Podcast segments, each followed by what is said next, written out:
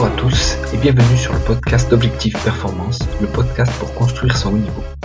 Je vais interviewer des kinés du sport, prépa physique, coach ou autres qui amènent et accompagnent leurs athlètes au plus haut.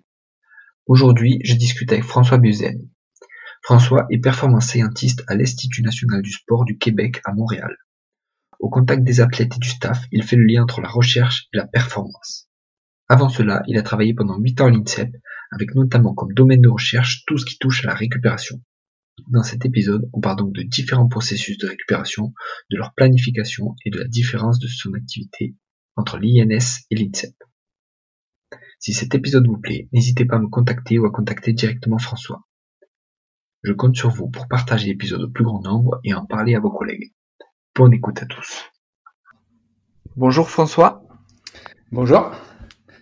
Merci à toi d'avoir euh, accepté cette demande d'interview. Merci avec plaisir. Je voulais déjà que tu commences par te présenter un peu, que tu euh, nous expliques ton parcours parce que euh, est-ce qu'on peut mettre un nom sur ton métier actuel? Est-ce que c'est physiologiste de l'exercice? Est-ce que c'est sport scientist euh, Et comment tu en es arrivé là? Bah alors mon parcours il est il est assez simple finalement. J'ai commencé il y a maintenant euh, dans le sport euh, et travailler autour des athlètes il y a une vingtaine d'années euh, avec avec un passage prolongé à, l'INSEP. Et puis en termes de on va dire de, métier je pense qu'il a pas mal évolué au cours de au cours de ce temps-là. À savoir qu'au début c'était plus un métier de chercheur appliqué au sport euh, donc c'était vraiment de la recherche et des questions de recherche et du développement autour de, ça. Euh, progressivement, ça s'est tourné vers appliquer au sport, mais cette fois-ci avec des populations particulières qui sont les populations euh, élites. Euh, et puis de plus en plus, il a évolué vers euh, euh, le, un, terme qu'on utilise, on utilise pas mal maintenant de sport scientist, donc de, de scientifique du sport, où l'idée c'est que on est un peu plus large, on a un champ un petit peu plus large que notre notre champ d'expertise particulier. On fait peut-être un peu moins de recherche, par contre, on utilise beaucoup plus les, les résultats de la recherche pour les rendre utiles en fait dans, dans l'entraînement, dans la performance. Donc c'est un peu une sorte de, maintenant on est plus un peu des, des ingénieurs du sport finalement. Je pense que ça a évolué dans cette direction. Puis me concernant, euh, ça, ça a été un gros passage quand je suis, euh, je suis passé au Canada il y a maintenant 4 ans, après euh, après 10, 12 ans à, à l'INSEP. Et euh, dans, dans ça, maintenant, j'ai aussi un, un, rôle qui est un, un, peu nouveau ici, puis qu'il n'y a, a, pas forcément euh, en France, qui est euh, un rôle un peu de manager, gestionnaire des, euh, de tous les experts finalement et tous ces ingénieurs qui vont travailler euh, autour de la, de la, performance et autour des, des groupes d'entraînement de très haut niveau. Euh, donc en fait, moi, mon, mon job actuellement, c'est non seulement d'être sur mon expertise pointue, mais également de pouvoir faciliter la coordination de tous ces experts. Euh, parce qu'il y en a de plus en plus, euh, et puis c'est pas forcément évident, donc c'est beaucoup de management finalement autour de ça. Quoi. Ouais, super. Euh, justement, on va commencer par euh, évoquer un peu ce que tu faisais à l'INSEP. Euh, donc, tu étais plus spécialisé là, à ce moment-là sur la recherche sur le processus de récupération et, et justement, est-ce que tu, tu, faisais une veille sur ce qui se faisait euh, à cette époque-là. Et est-ce que tu peux nous en parler? Et après si euh, ça te va on, abordera justement le sommeil, la récup active etc. Mais est-ce que tu peux nous dire vraiment à ce moment-là euh, qu'est-ce que tu faisais et comment tu travaillais? Donc effectivement à l'INSEP, au début j'ai commencé à travailler sur la fatigue, la fatigue en général, et puis ça a été l'occasion de, de, mes travaux de thèse d'élaborer de, et de, de plus comprendre un petit peu ce qui se passe, euh, ce qui se passe là-dedans. Euh, et puis très rapidement, quand je suis arrivé à l'INSEP, euh, on se rendait compte que la, la, récupération prenait son essor. On avait de plus en plus d'intérêt, les groupes d'entraînement avaient de plus en plus d'intérêt là-dessus. Puis on commençait aussi à mieux la connaître d'un point de vue euh, scientifique. C'était un peu les balbutiements des recherches là-dessus, même si on avait eu dans les, les, les années, euh, les années avant, mais ça restait assez éparse. Euh, et effectivement, à partir des années 2000, euh, 2000 euh, entre 2000 et 2010, on va dire, il y a eu de plus en plus de choses sur la récupération qui ont, qui ont commencé à émerger. Et donc à l'INSEP, l'enjeu à ce moment-là, avec le, le, groupe de recherche qu'on avait, c'était de pouvoir mieux comprendre un petit peu les techniques de récupération, comment elles agissaient, lesquelles étaient efficaces ou pas, puis dans quel contexte elles étaient efficaces, euh, et euh, afin un peu de faire le tri entre euh, ce qu'on sait, ce qu'on croit savoir, euh, le marketing, et puis euh, toujours être plus, euh, utiles dans l'utilisation des techniques de récupération afin de ne pas faire perdre de temps au groupe d'entraînement, puis garantir une meilleure efficacité s'il y a efficacité de cette technique de récupération.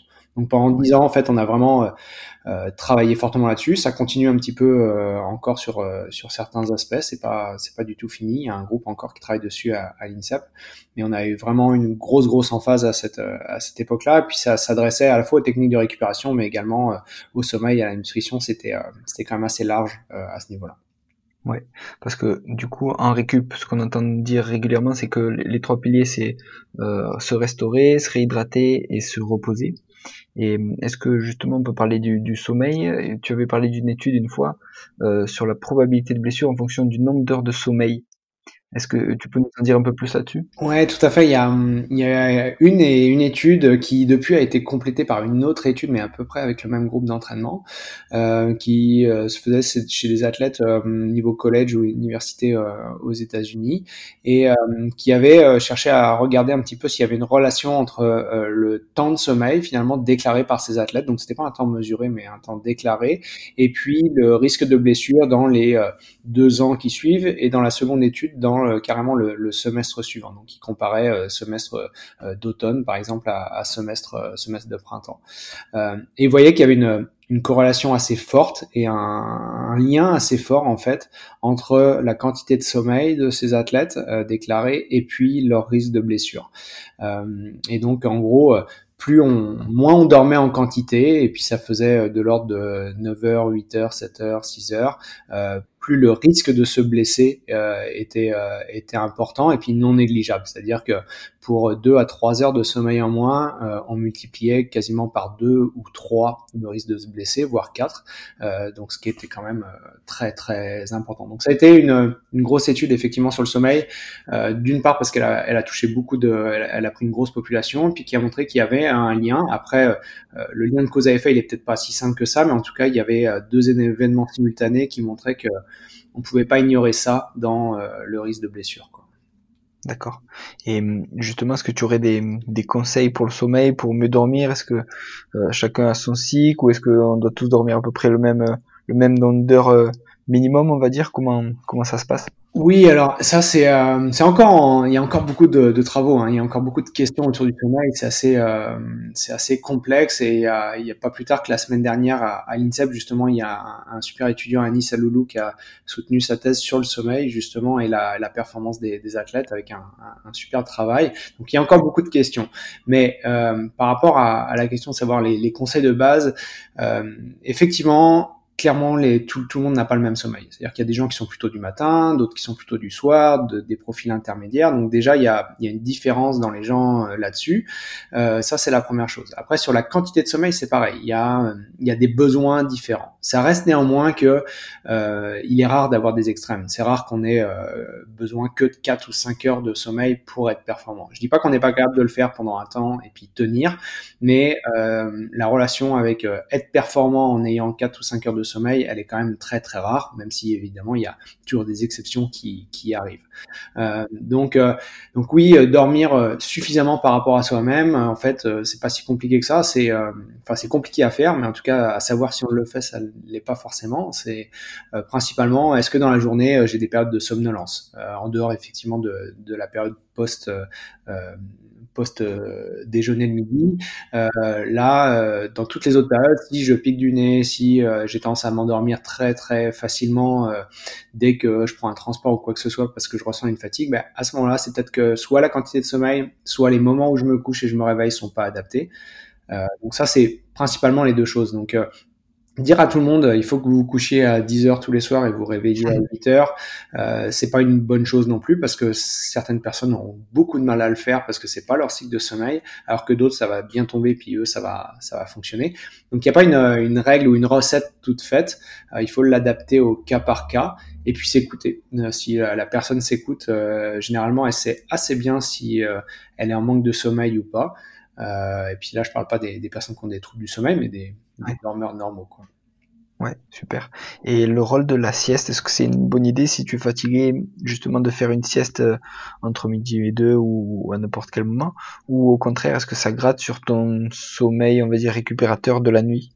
Alors, bah, ce que tu dis justement, le, c'est, important le, le, terme que tu as utilisé à n'importe quel moment, c'est, c'est justement ça qui va faire la différence. Donc oui, euh, la, réponse à la est-ce que c'est utile de faire la sieste, c'est clairement oui. Euh, la sieste, c'est un excellent moyen d'aller euh, d'aller récupérer, compenser des, mauvaises nuits et puis augmenter un peu sa une quantité de sommeil efficace pour pouvoir bien récupérer et se sentir en forme. en revanche, pas à n'importe quel moment justement. Voilà, c'est c'est un c'est un, une chose importante, c'est-à-dire que j'ai eu par le passé des athlètes qui venaient me voir pour des consultations où ils dormaient mal la nuit, ils avaient du mal à s'endormir, puis en creusant un peu, on se rendait compte qu'il faisait une sieste de 17 à 18 heures, par exemple. et donc, clairement, ça, c'était la, la raison. Puis eux, on n'avait pas nécessairement conscience.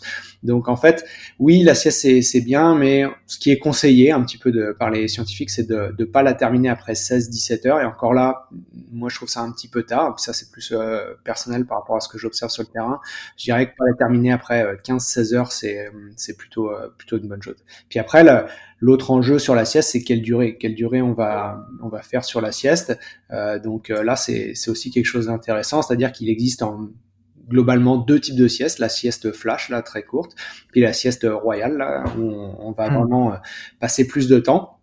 Donc là, en fonction de ses, ses capacités, ses possibilités, bah, on va choisir plus ou moins l'une ou l'autre. Euh, elles ont toutes les deux des, des avantages, euh, puis certaines a, des avantages sur différents, différentes choses, puis l'autre sur, sur d'autres. Mais globalement, la sieste, la sieste courte, ça va être 20 minutes. On met un, un réveil qui va nous, euh, nous réveiller au bout de 20 minutes. Et puis, quoi qu'il arrive, on se lève, hein, on repart pas, hein, et, et, puis euh, c'est comme ça. Et puis la sieste plutôt royale, bah là on va faire un cycle entier, puis euh, à la fin du cycle entier euh, où on va se réveiller, qui va durer entre une heure, une heure et demie selon les, les personnes, eh bien là on se réveille pour pas repartir sur un deuxième cycle parce que ce serait trop long. Euh, mais là aussi c'est bénéfique. Donc donc la sieste, oui oui, super bonne à faire, mais par contre à des pas trop tardivement et puis choisir la durée. Ouais.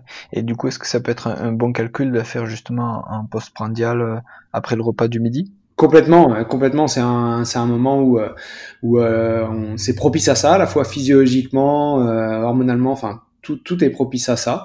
Donc c'est plus facile de s'endormir, ça va être efficace. Donc ça c'est un vrai bon moment. une petite astuce qu'on a aussi, c'est pour ceux qui font une sieste de 20 minutes et puis qui aiment pas trop la phase plutôt de réveil de la sieste, c'est de prendre un café avant de s'endormir, parce que la caféine du café va agir et va mettre allez, on va dire 40-45 minutes à peu près à agir si on, si on le prend euh, sous forme liquide. Euh, et euh, on va finalement bénéficier de la caféine au moment où on va se réveiller de la sieste, puis ça va absolument pas empêcher de s'endormir au moment de la sieste. Et, et, ça va être un moyen, en tout cas, de limiter les effets un petit peu cotonneux, nauséeux que certaines personnes ont quand elles se mmh. réveillent de la sieste. Super, ça marche aussi avec le thé du coup? Ça marche un peu avec le thé, ça pourrait marcher. Euh, et euh, alors j'ai jamais fait, euh, et jamais lu de mesure exactement là-dessus, mais effectivement vu qu'il y a une part d'excitant aussi dans le thé, euh, ça pourrait marcher, peut-être en moindre mesure que la caféine. Tout comme la caféine, dépendant des individus puis de l'habitude qu'on a à en prendre, peut être plus ou moins efficace. Bien sûr. et du coup, le rôle du smartphone justement dans le mauvais endormissement, tout ça. Est-ce que on en sait plus? Est-ce que qu'est-ce que ça donne actuellement? Oui, on en sait euh, toujours un peu plus. Bah, en fait, il y a, y a, plusieurs problèmes avec le smartphone. Il y a un, le problème, c'est la lumière bleue qui est émise par les smartphones, et puis la lumière tout court qui est émise par les smartphones. Donc ça, c'est un, c'est un enjeu parce que, euh, en fait, ça va limiter notre capacité à, à s'endormir en agissant sur euh, sur certaines hormones liées à, l'endormissement. Donc ça, c'est c'est un premier problème. Euh, il peut être résolu en partie en utilisant des filtres, en utilisant des lunettes qui filtrent la lumière bleue, etc. Puis ça, c'est finalement pour tous les écrans, pas que pas que le smartphone. Euh, toutefois, ça ça agit pas totalement, c'est-à-dire que ça limite pas totalement euh, les effets négatifs, ça en gomme une partie.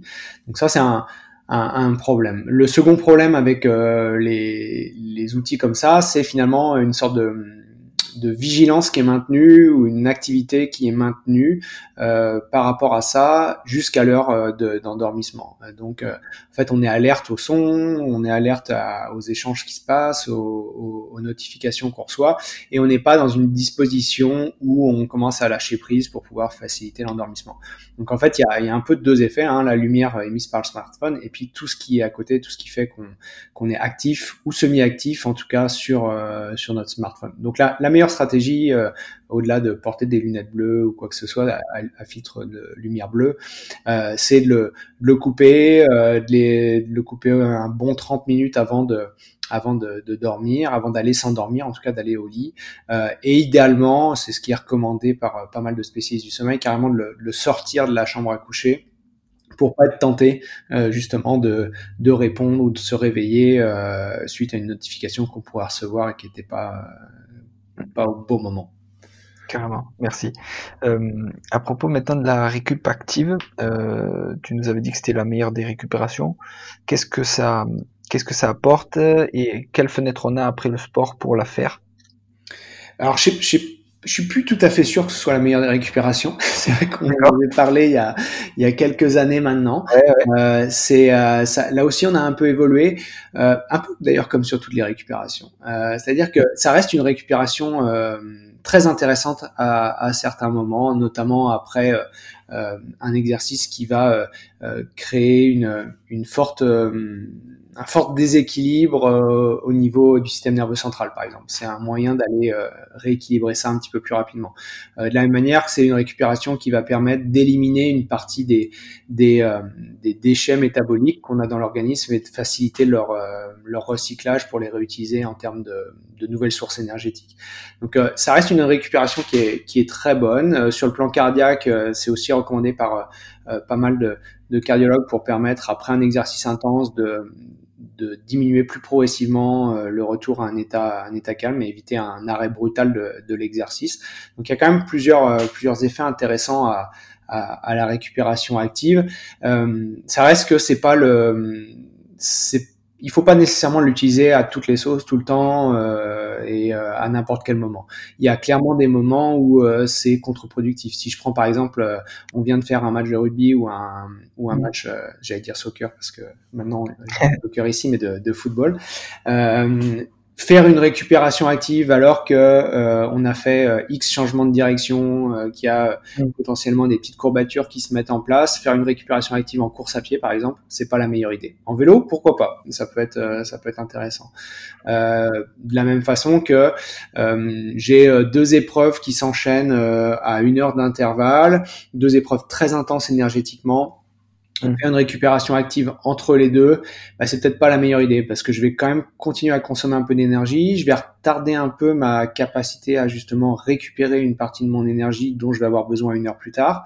Euh, et puis en plus, je vais euh, maintenir un, un, niveau de température corporelle élevé qui, par exemple, si on est dans un environnement chaud, est pas non plus la meilleure des, des façons de récupérer. Donc euh, finalement, en fonction du contexte, euh, la récupérative peut être intéressante, mais aussi des fois euh, serait presque à proscrire, ou en tout cas, il y a mieux à faire que ça à certains autres moments. D'accord. Donc en gros, ce, serait à faire sur une activité, on va dire, différente de la sollicitation de, de la compétition qu'il y a eu avant. Tout à fait. Et, et pas si tu as des épreuves justement qui s'enchaînent, style un tournoi de judo ou, ou un tournoi de rugby à 7 ou quelque chose comme ça. Exactement, et, euh, et pas si c'est dans un environnement euh, chaud. Voilà. D'accord, super. Et justement, alors le, le, gold standard actuel de la récup, Qu'est-ce que, est-ce qu'il y en a un qui se détache des autres ou? Non, il y en a pas. Euh, il y en a pas. Euh, il y a justement, euh, je dirais que le gold standard, c'est comme euh, si je prends la préparation physique, c'est euh, planifier, programmer et puis organiser. C'est ça le, le gold standard qui demande beaucoup plus de travail que de dire juste tiens je vais prendre ça puis ça va marcher pour tout. donc donc non en fait c'est là où on a beaucoup évolué les 15 15 dernières années en, sur la récupération, c'est que on est beaucoup plus euh, au courant des bons moments euh, ou des mauvais moments d'ailleurs euh, pour utiliser tel ou tel type de récupération. Donc euh, on est beaucoup plus précis dans la programmation de la récupération. Puis je pense qu'après on va on va parler de tout ce qui est par exemple le froid. Euh, mais le froid au début c'était on l'utilisait un petit peu tout le temps. Puis depuis euh, on a restreint fortement les périodes parce qu'il y a des périodes intéressantes et d'autres d'autres moins. c'est un peu la même chose pour la récup active, pour les massages, pour la méditation, pour tout un tas de de récupération et de stratégies de récupération. C'est en gros il y a des bons moments, il y a des moments intéressants. du d'une part, ça dépend de l'athlète et d'autre part, ça dépend du, contexte et de l'objectif euh, derrière. Donc à la fois de ce qui s'est passé avant, mais de ce qui va se passer aussi après. Et donc l'avantage, c'est que maintenant, tu, sais, et en fonction des sports, en fonction des athlètes, euh, qu'est-ce qui est efficace sur qui et à quel moment, et du coup, tu construis ta récup euh, on va dire presque individualisé en fonction de tout ça. Tout à fait, c'est exactement ça. Euh, clairement, dans les équipes avec lesquelles je travaille, là, puis j'ai encore des exemples ces jours-ci, où euh, euh pour un même groupe, euh, je vais avoir euh, six stratégies de récupération différentes dans la semaine. Et puis quand je parle de stratégie, c'est bien ça, c'est que on, on mixe des, techniques de récupération, on sélectionne des techniques de récupération, puis c'est pas une qui va faire toute la semaine, mais avec six athlètes comportant à peu près le même programme d'entraînement, même s'il y a des, variantes. Ils n'ont pas les mêmes fatigues, n'a pas non plus les mêmes objectifs tout à fait dans la semaine, et, euh, et du coup, on va euh, euh, changer un peu les, les, choix en termes de stratégie de récupération pour les individualiser pour maximiser en fait le temps qu'ils ont. L'idée étant toujours en fait de pas leur faire perdre leur temps, euh, soit à eux ou à nous ou à tout le monde, euh, pas faire perdre du temps et rendre ce temps efficace euh, pour récupérer. D'accord. Mais du coup, tu as des planifications individualisées, on va dire, à la semaine, au, au, cycle ou au, mois ou au mois et demi et à l'année, quoi, en fonction des compétitions. C'est exactement ça. Donc, euh, on a des, des moments euh, euh, clairement de, de, de, planification puis qui sont détaillés à la, à la journée près plus on s'approche du, du, cycle. Mais euh, c'est exactement comme une planification euh, de préparation physique euh, nutritionnelle ou quoi que ce soit. On est vraiment dans la même la même idée. Ouais ouais tout à fait. Ah bah c'est génial. Est-ce que tu peux justement nous en dire un peu plus sur le, le froid? C'était très à la mode. Tu dis que c'est en train de changer et qu'il y a des fenêtres plus ou moins bonnes pour l'utiliser. Comment on l'utilise et qu'est-ce qu'on fait? Ouais, alors bah en fait c'est ça c'est vraiment un moi en tant que chercheur et on va dire scientifique du sport c'est un domaine qui qui m'intéresse qu'on a vraiment évolué. On n'a pas euh, je dirais qu'on n'est pas revenu en arrière en disant euh, il faut euh, il faut plus le faire, c'est pas devenu une mauvaise méthode maintenant. Mais par contre, on est beaucoup plus connaissant sur les moments où on peut l'utiliser, les, les, moments importants. En gros, si je schématise de façon assez simple, euh, au début, quand c'est apparu, euh, on s'était dit bah le froid c'est un bon moyen de récupérer, on va le mettre un petit peu après chaque entraînement et puis on, on va récupérer. Même si ça c'était c'est un peu exagéré ce que je dis parce qu'il y en avait il y avait quand même pas mal de coachs qui s'apercevaient par leur pratique de terrain que euh, tous les moments n'étaient pas bons non plus à utiliser le froid et puis euh, déjà eux avaient discerné mais on n'avait pas forcément les explications derrière euh, scientifiques pour ça.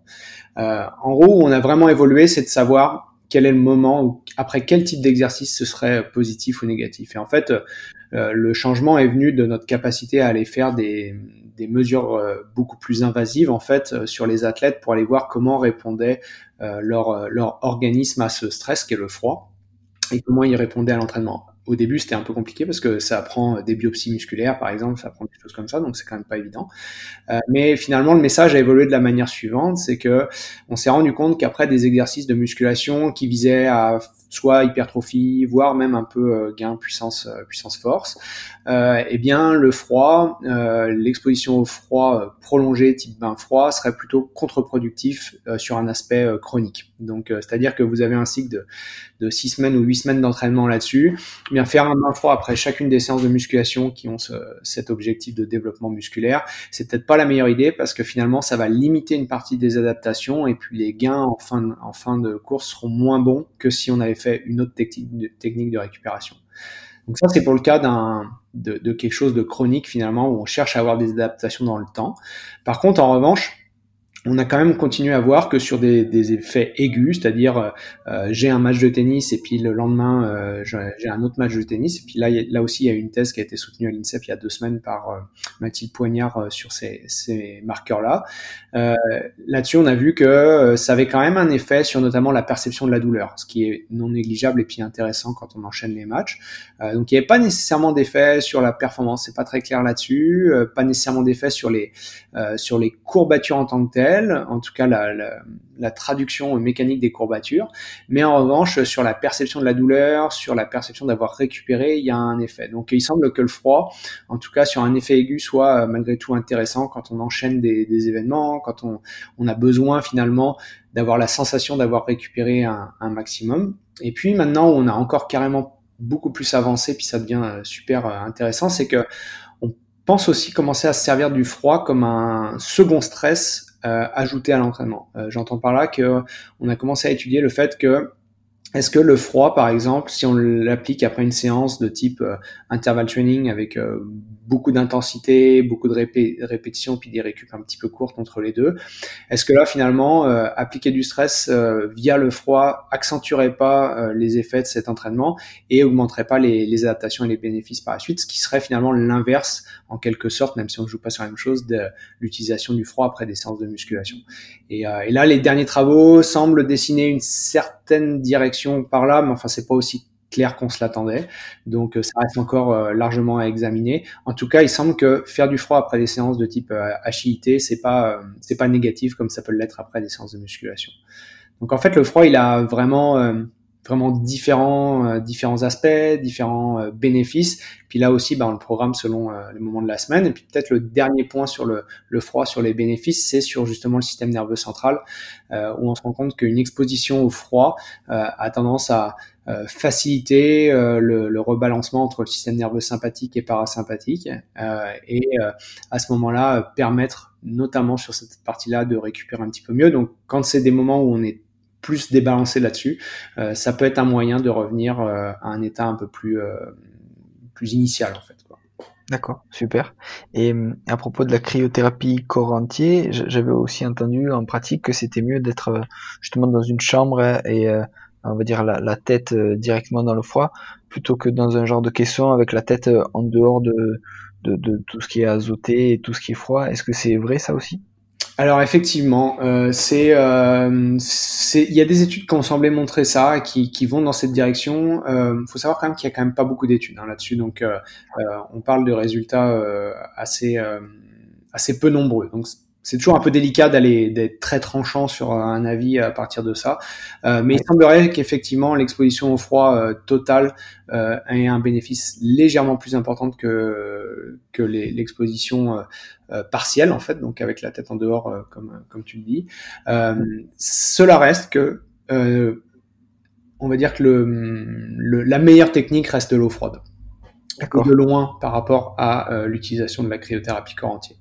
Euh, donc euh, pour ce qui est de la, de la, récupération, la diminution des douleurs, etc., le bain froid reste, reste beaucoup plus efficace que la cryothérapie corps entier.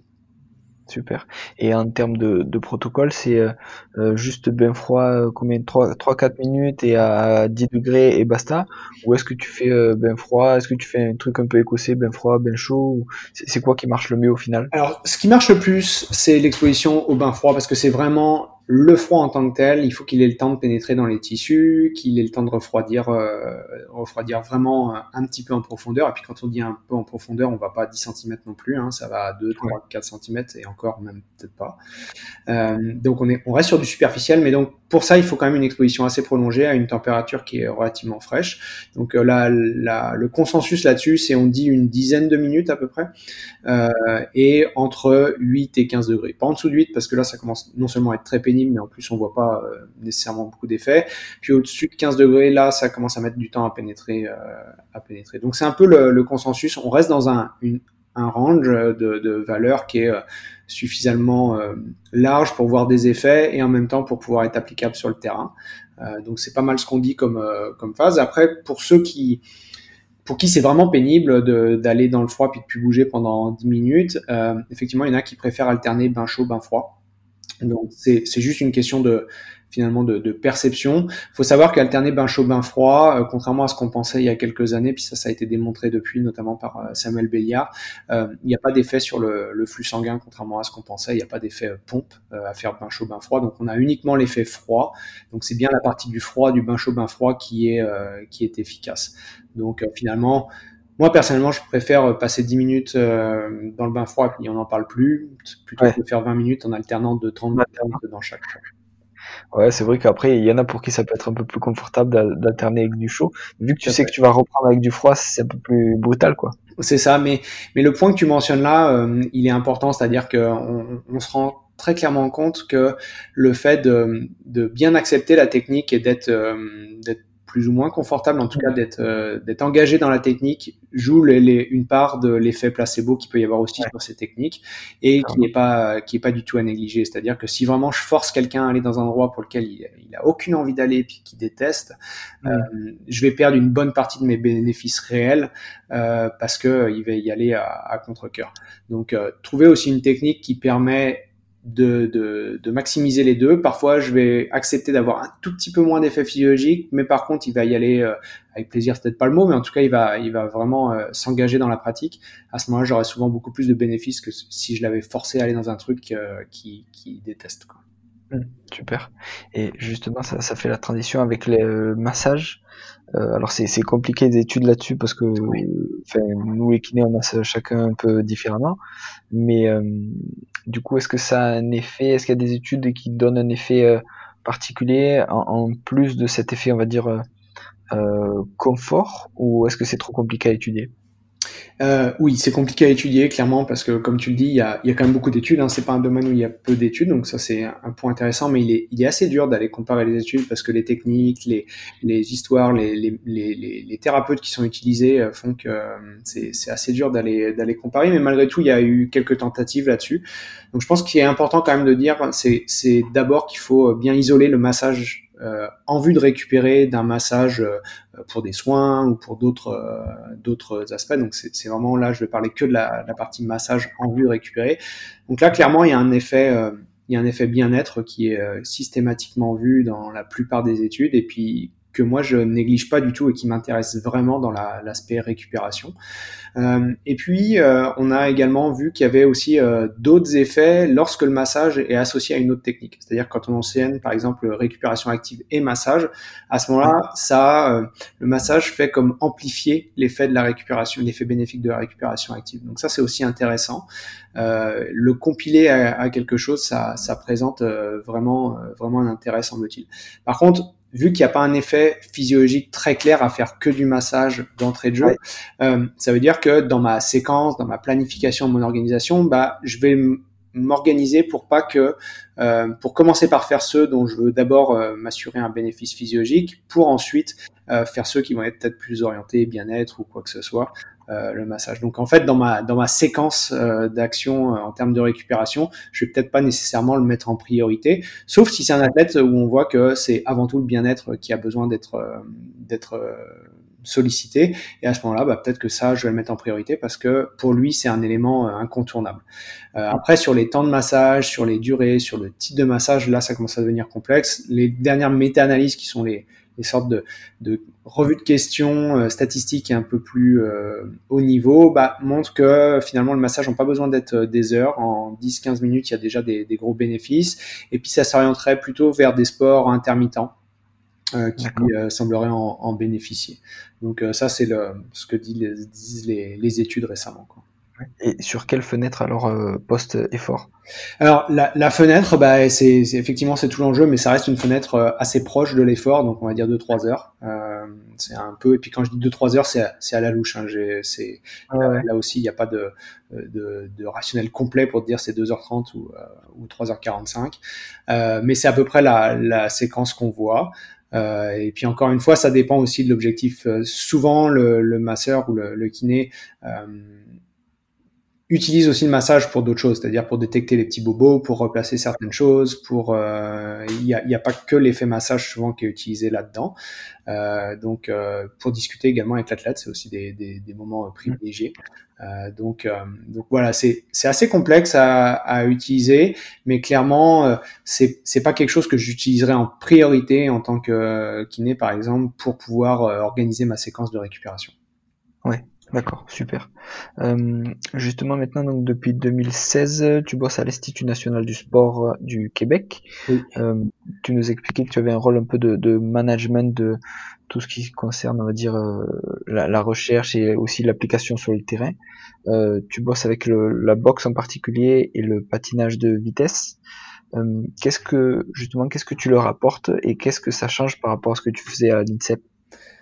Alors par rapport à l'INSEP, il y a beaucoup de choses qui ont changé finalement. Euh, on va dire qu'ici, j'utilise beaucoup toute l'expérience que j'ai acquise à, l'INSEP, euh, qui a été euh, super euh, enrichissante sur toute la, méthodologie autour de la recherche dans le sport, sur la, rigueur qu'on a pour pouvoir démontrer que telle ou telle chose fonctionne ou fonctionne pas.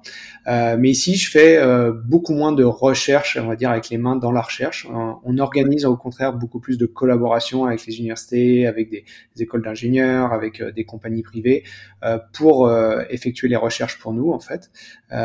et nous, on les coordonne plus. Par contre, en revanche, on, je suis au quotidien, en fait, avec les athlètes, et chose que, qui est, qui est très peu le cas euh, à l'INSEP, euh, où euh, je, passe mon temps avec les athlètes à justement mettre en application les résultats de la recherche. Puis quand je dis la recherche, c'est la recherche au sens large, c'est-à-dire que je travaille pas que sur la récupération, mais sur d'autres aspects.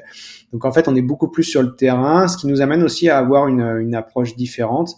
Euh, c'est-à-dire que bah, parfois la recherche en labo elle donne des belles choses et puis c'est intéressant, c'est important qu'elle soit faite parce que ça nous permet de comprendre les mécanismes, mais malheureusement ça peut euh, ne pas s'appliquer euh, au terrain. Donc ça nous a, ça nous permet de pouvoir un peu réorganiser ça et puis de rendre ça plus pratique. Euh, donc voilà, en fait le, le, métier a beaucoup évolué là-dessus où je suis, je suis, beaucoup plus sur le terrain, euh, en support justement des coachs, en support des athlètes et puis, euh, et puis des collègues également, des autres experts avec qui je travaille. Et puis dans nos équipes c'est super large hein, parce qu'on a des, des, des, préparateurs mentaux, des psychologues, des nutritionnistes, des médecins, enfin des physios. Donc c'est vraiment c'est vraiment très large. donc en fait on est on travaille beaucoup plus en équipe de soutien intégré. C'est beaucoup plus important ici, c'est-à-dire qu'en en France j'avais pas de connaissances à part peut-être dans le sport pro d'une équipe qui avait, euh, qui travaille au quotidien avec 10 experts. Et quand je dis au quotidien, c'est vraiment chaque jour. Mmh. Euh, donc, euh, donc, voilà, ça, ça évolue beaucoup plus là-dessus vers un modèle anglo-saxon qui est les experts desservent les, les équipes et puis essayent d'apporter des solutions aux coachs ou aux athlètes à des, à des problématiques liées à la performance. Ouais. C'est, ça a l'air, ça a l'air génial parce que du coup les, les, questions de recherche que toi après tu redispatches aux, aux universités avec qui vous travaillez, elles viennent concrètement du, du, terrain et soit des athlètes, soit des coachs, soit justement soit du, du, staff euh, élargi que vous avez et qui viennent te voir en disant ben euh, on a une idée, est-ce que tu penses que ça ça pourrait marcher versus ça et est-ce que tu peux euh, voir si tu me trouves un papier ou quelque chose là-dessus quoi? Ouais, effectivement, c'est c'est c'est un peu la, la la belle différence et puis euh, alors à l'INSEP aussi, hein, en France aussi, les, les questions viennent euh, viennent du terrain, mais quand même très souvent, j'observais que les questions venaient d'abord des chercheurs et puis euh, on essayait de les appliquer au terrain. Euh, et ce qui, 80% euh, du temps, euh, c'était bon, hein, c'était le cas. même s'il y a eu par certains groupes une vraie volonté justement d'aller sur le terrain, et puis je pense notamment à ce qui avait été fait avec le, la Fédération française de triathlon à une époque où là c'était vraiment des questions de terrain, puis le but du jeu c'était de, de proposer des améliorations. Mais ça, ça reste assez anecdotique, euh, j'avais le sentiment. Euh, Ici, c'est euh, en fait, il n'y a pas d'autre choix que ça. C'est systématiquement comme ça. Euh, donc, c'est-à-dire que c'est systématiquement des questions de terrain qui sont euh, qui sont remontées, échangées. On évalue aussi le, le risque, le coût-bénéfice à faire les études, combien combien ça va nous coûter, parce que ici, on peut pas, si on dépense un dollar, faut que faut justifier ce, ce dollar comme ça, parce que les les Fédés payent directement hein, pour ces études-là. donc le, le, système est différent euh, et puis il y a, y a, du bon et du moins bon dans chacun. C'est-à-dire que ce qui était, ce qui est génial à l'INSEP, c'est que on a les moyens d'aller faire des études sans vraiment euh, une certitude d'apporter un, un, bénéfice euh, au sport. Mais euh, ça c'est aussi intéressant parce que ça permet de creuser parfois un peu plus loin, puis euh, de d'observer, d'être, euh, de prendre quelques risques sur certaines choses. Ici on prend moins de risques, on, est plus sur sur des choses un peu plus garanties, mais par contre on délivre plus sur le terrain, on a une action plus importante sur le terrain. D'accord, super. Euh, est-ce que tu peux nous parler un peu de comment tu t'organises euh, à la semaine ou, dans la journée? Euh, ouais, alors il n'y a pas une semaine pareille, surtout en ce moment. Mais euh, non, globalement, c'est, bah, je suis quasiment tous les jours avec les sports avec qui je travaille. Donc effectivement, patinage de vitesse courte piste, donc short track, et puis la boxe. donc on a, euh, on a une grosse partie de notre, euh, notre journée qui est quand même derrière un ordinateur à analyser les, toutes les données qui rentrent. On a énormément, énormément de données qui rentrent et on, on capte énormément de données du terrain, que ce soit euh, sur les plans mentaux, sur les plans de la charge des, des athlètes, sur, sur les données sur, je sais pas, les tours sur glace. Après, on a, j'ai souvent des temps d'échange avec les, les entraîneurs, au moins une ou deux fois par jour. Et puis euh, parfois avec les athlètes, euh, même si notre contact numéro un reste les entraîneurs, les athlètes c'est plus sur des questions particulières. Mettons que j'ai un athlète qui a un petit problème de sommeil, bah, on, essaie de se voir pour euh, discuter d'une solution. Euh, et puis, euh, on a également dans la semaine des euh, plusieurs meetings d'équipes d'experts en fait, qui incluent les coachs aussi souvent, sur lequel on discute un petit peu de bah, du groupe à la semaine comment évolue, ou alors d'une question particulière. Souvent dans ces meetings, on a une emphase aussi qui est portée sur la place du médical, avec un suivi très rapproché de tous les athlètes, pour savoir un petit peu comment comment on traite on traite ça. Et puis, ce qui est intéressant, c'est que ces meetings médical implique tous les autres experts, donc ça leur permet aussi d'avoir un regard sur, euh, un regard, un avis du préparateur mental, du coach, du nutritionniste, et d'avoir une vision encore plus large de la de la situation. Donc je pense que pour les médecins et les, les kinés, c'est très aidant d'avoir ce, ce genre de, de meeting. Euh, donc ça, on en a, euh, dépendant des sports, mais un, deux ou trois par semaine. Euh, puis c'est des meetings courts, hein, c'est du 20-30 minutes, c'est pas c'est pas des meetings de deux heures. Mmh. Euh, et puis euh, on a une partie aussi euh, du temps. Enfin moi je consacre une partie de mon temps plutôt à l'innovation, donc à faire des liens justement de c'est du suivi de projet en fait avec les, les universités ou avec les, les, les, compagnies avec qui on travaille pour développer des nouveaux outils, des, des nouvelles techniques d'analyse, enfin diverses choses. Donc on s'assure que qu'on va chercher les fonds disponibles, que l'on euh, on arrive à aider tout le monde, à faciliter le travail de tout le monde pour arriver à un résultat euh, comme euh, comme c'est attendu, et, euh, et, on passe aussi un peu de temps là-dessus. et puis après, le reste du temps, c'est de la la gestion au day-to-day en fonction des, des, événements qui arrivent et, et de ces choses-là. Et forcément, en ce moment, il y a beaucoup de gestion autour de, de Covid et des protocoles autour de Covid. Ouais. Et est-ce que du coup, tu es amené, euh, hors période Covid, est-ce que tu es amené à aller suivre en compétition et, et voir en compétition, en gros, le, le résultat de tout ce que vous avez organisé avant? Ouais, ouais, on, on, va en compétition euh, de façon euh, très ciblée. C'est-à-dire que, en gros, quand on part en compétition, bah, c'est avec un objectif particulier. C'est parce qu'on va apporter une euh, une expertise qui est nécessaire à ce moment-là de la compétition. Donc, euh, euh, en fonction des objectifs, ça va être l'un ou l'autre ou plusieurs des membres de l'équipe qui vont voyager avec le groupe. mais tout le monde ne voyage pas nécessairement tout le temps avec le groupe. C'est vraiment pour pour un objectif. Donc, mettons qu'on est à une compétition en Asie et que l'on sait que les jeux vont être en Asie, bah, il est probable que le nutritionniste parte deux semaines avec eux pour commencer à prendre le pouls sur le terrain, de voir c'est quoi les options de nutrition, qu'est-ce qui est à disposition, comment on va pouvoir s'organiser pour qu'ils puissent ensuite faire des recommandations pour les, prochains événements euh, en Asie. Euh, la même manière que moi sur le sommeil, par exemple, quand je travaille dessus, euh, quand ils vont en Asie, en sachant que les, les jeux avec d'hiver vont être à, à, à, Pékin et puis à Tokyo pour le, pour le, les jeux d'été s'ils ont lieu, eh bien on part avec eux pour faire des mesures de sommeil, être vraiment vraiment à la pointe là-dessus pour pouvoir anticiper toutes ces périodes et pouvoir délivrer un, un protocole et une stratégie adaptée à chaque athlète en fonction de ça. Euh, par contre, s'ils vont en Europe et puis qu'ils n'ont pas besoin de mes conseils sur euh, la récupération ou sur autre chose, bah, à ce moment-là, je, je me déplacerai pas avec eux. Donc c'est vraiment en fait assez ciblé et euh, en fonction des besoins de l'équipe et de la stratégie qu'on établit sur l'équipe. Et donc, tout ça, c'est établi en amont, c'est réfléchi en amont et puis bah, évidemment, il peut y avoir des, des, adaptations au cours du temps, mais, euh, mais globalement, chacun sait où il va aller quand. Euh, mais tout le monde ne voyage pas nécessairement tout le temps avec l'équipe. D'accord, super. Euh, Est-ce que tu peux nous parler maintenant un peu des, des gens qui t'inspirent et de, de, tes mentors? Euh, Ouais, c'est pas une question facile parce que j'ai croisé la chance, notamment à l'INSEP, de croiser euh, énormément de monde euh, et, euh, et, ça, c'est une vraie richesse de l'INSEP euh, comparativement à ce que je peux voir dans d'autres d'autres instituts.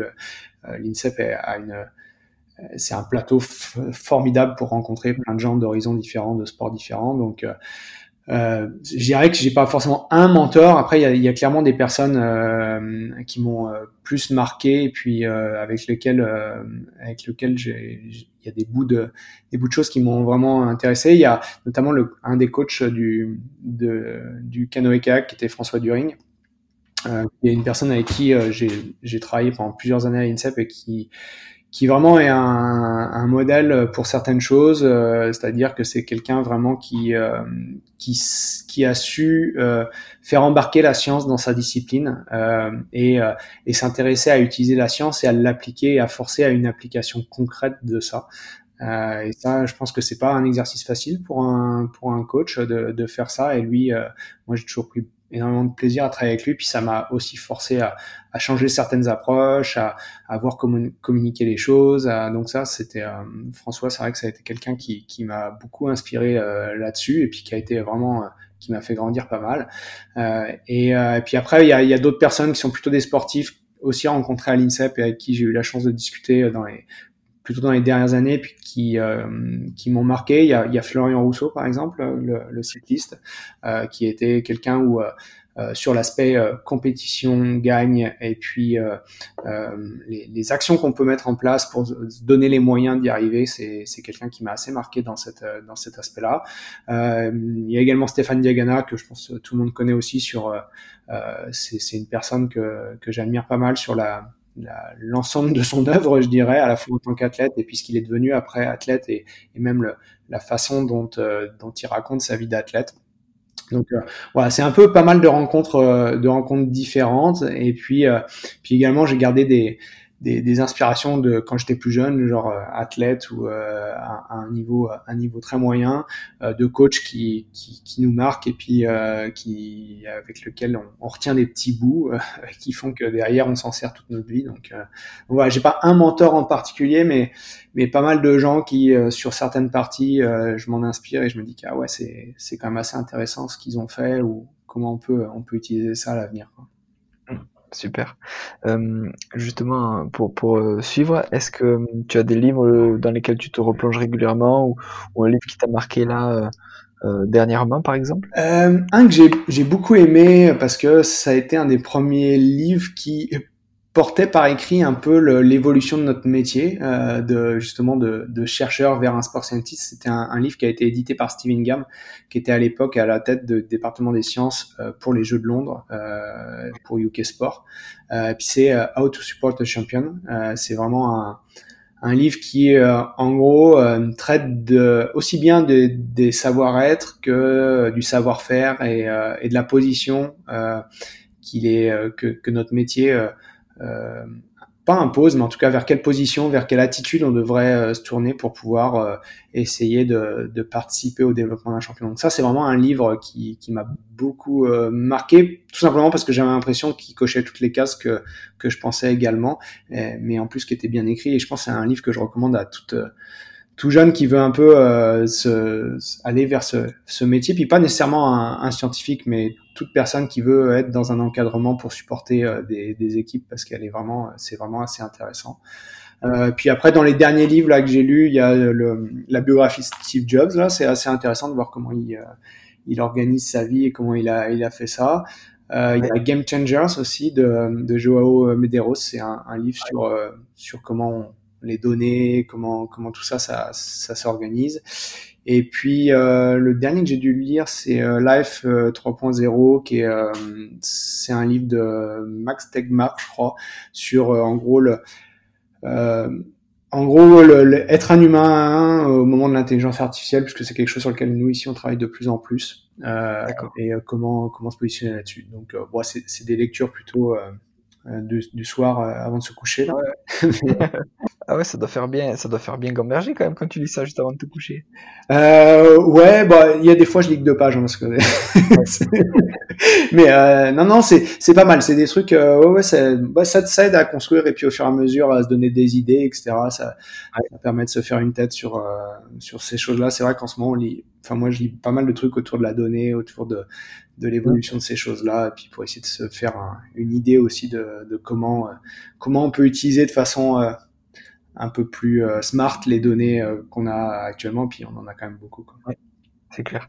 Euh, dernière question, c'est qu'on peut te joindre? Alors si on, on va approfondir cette interview et te poser euh, d'autres questions Si vous voulez me poser d'autres questions, ouais, je dis tout de suite, je suis pas très très disponible. Ouais.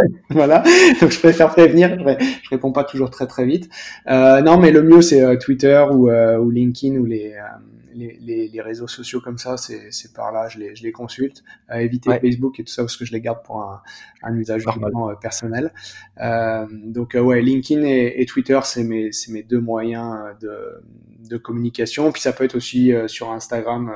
J'ai une page Instagram où quand j'ai un peu de temps, j'essaie de communiquer certaines certaines infos autour de la récupération, autour de ces choses-là, mais Euh, en ce moment, j'ai un peu, un peu moins le temps. Puis sinon, bah, il y a toujours moyen de me contacter par mon adresse email qui est sur le, le site de l'INS euh, Québec, qui est fbiozen.insquebec.org. Euh, et donc voilà. Donc là, si j'ai le temps, je réponds, mais voilà, je, je dois malheureusement prioriser aussi en fonction de mes tâches au quotidien. Normal. Merci beaucoup, François, en tout cas, pour nous avoir permis de poser toutes ces questions. Bah, merci beaucoup à toi, Julien. Puis euh, très heureux. Et puis n'hésitez pas hein, si vous avez d'autres questions. Euh, j'essaierai d'y répondre si, vous avez d'autres questions. C'était un plaisir. Merci beaucoup. Merci beaucoup. Merci à toi. Voilà, j'espère que vous êtes régalés. Si cet épisode vous a plu, n'hésitez pas à mettre 5 étoiles sur Apple Podcast et à le partager. Vous pouvez aussi me contacter directement pour me faire un retour. Si vous voulez que j'interviewe certaines personnes en particulier, dites-le moi. À très bientôt pour un nouvel épisode.